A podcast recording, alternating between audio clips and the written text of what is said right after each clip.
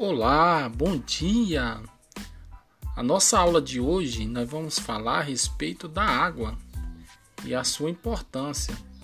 E o objetivo da nossa aula de hoje é falar a respeito do cuidado com a higiene da alimentação, conforto e aparência. Valorizar a água como fonte de vida, desenvolver nos alunos a responsabilidade pela conservação do meio ambiente responsabilidade que não é só dos ecologistas, mas de cada um de nós, cidadãos e educadores. Valorizar a preservação da água como bem precioso para a natureza. E nesse momento, nós vamos organizar as crianças em uma roda de conversa para discutirmos em grupo o tema e colher informações sobre o que elas já sabem.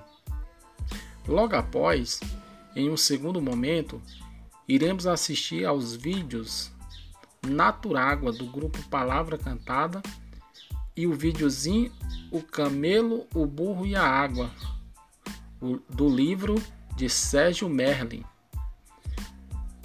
Passado esse momento, nós vamos fazer alguns questionamentos com as crianças, né? Como onde precisamos de água? Quando e como desperdiçamos água? A água é usada para quê? Fabricação de uma gotinha com braços e pernas. Nesse momento, nós vamos precisar que os pais organizem um papel criativo na cor azul, lápis, borracha, caderno, cola e tesoura, para que a gente trabalhe a confecção dessa gotinha né, na nossa oficina e conscientizar as crianças da importância da água nas nossas vidas, nas mais diversas situações.